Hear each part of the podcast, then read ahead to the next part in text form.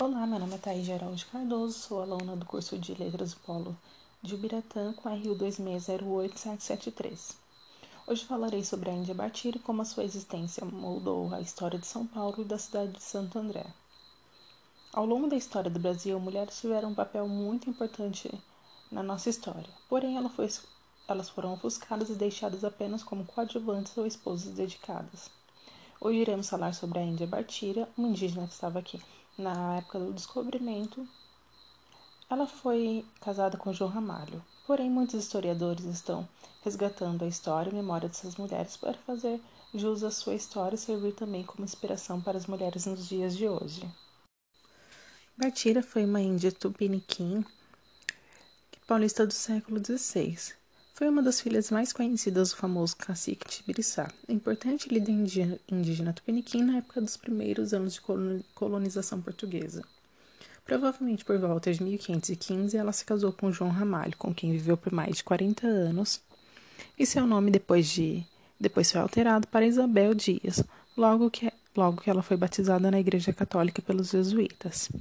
Eles tiveram nove filhos juntos, e dessa união e descenderam inúmeras das famílias mais tradicionais paulistas atuais. Entre os descendentes encontram-se também o general Antônio de Souza Neto, um articulador da República Rio-Grandense, e a atual rainha consorte Silva Sommer, Sommerlaff da Suécia. Bartira faz parte dos membros fundadores da cidade de Santo André. Porém, na história, ela fica apenas sendo mencionada como esposa do fundador João Ramalho. Por ser filha de um importante líder indígena, sabemos que ela tinha grandes responsabilidades na sua aldeia e com seu povo também. Como sabemos, mulheres como Bartir tiveram grande importância na época do descobrimento e desbravamento do interior do Brasil, pois as pessoas acabaram se casando com os colonizadores e tinham um papel fundamental na integração com o povo nativo e reconhecimento do local. Ela acompanhou João Ramalho, seu marido, durante o desbravamento da região, ajudando ele a reconhecer plantas, pessoas e as áreas que estavam adentrando e que eram seguras.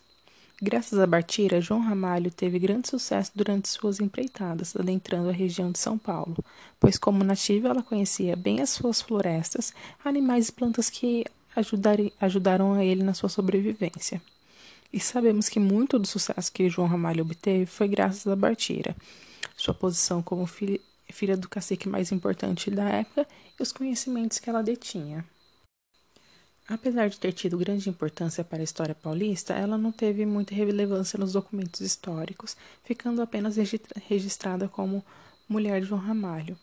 Em alguns lugares pode-se encontrar pequenas referências a ela, como nos casos de uma estátua em sua homenagem no núcleo Itaim Biacica. Ela também foi eternizada no hino de Santo André, porém sobre seu nome católico Isabel. Em alguns lugares também há referências a ela como a mãe do primeiro brasileiro nascido aqui.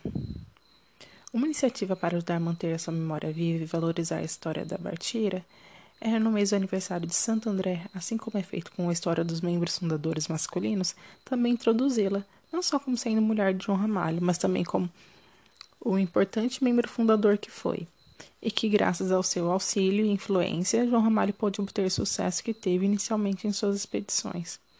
Não esquecendo que algum momento em sua que algum monumento em sua homenagem seria uma forma de manter a memória viva, assim como ter um espaço maior no museu de sua cidade.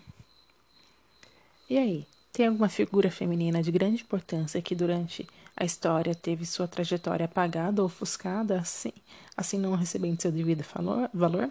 Comentem aí para podermos ver quantas mulheres incríveis colocaram esse país em pé. Muito obrigada por me acompanharem até aqui e tchau, tchau.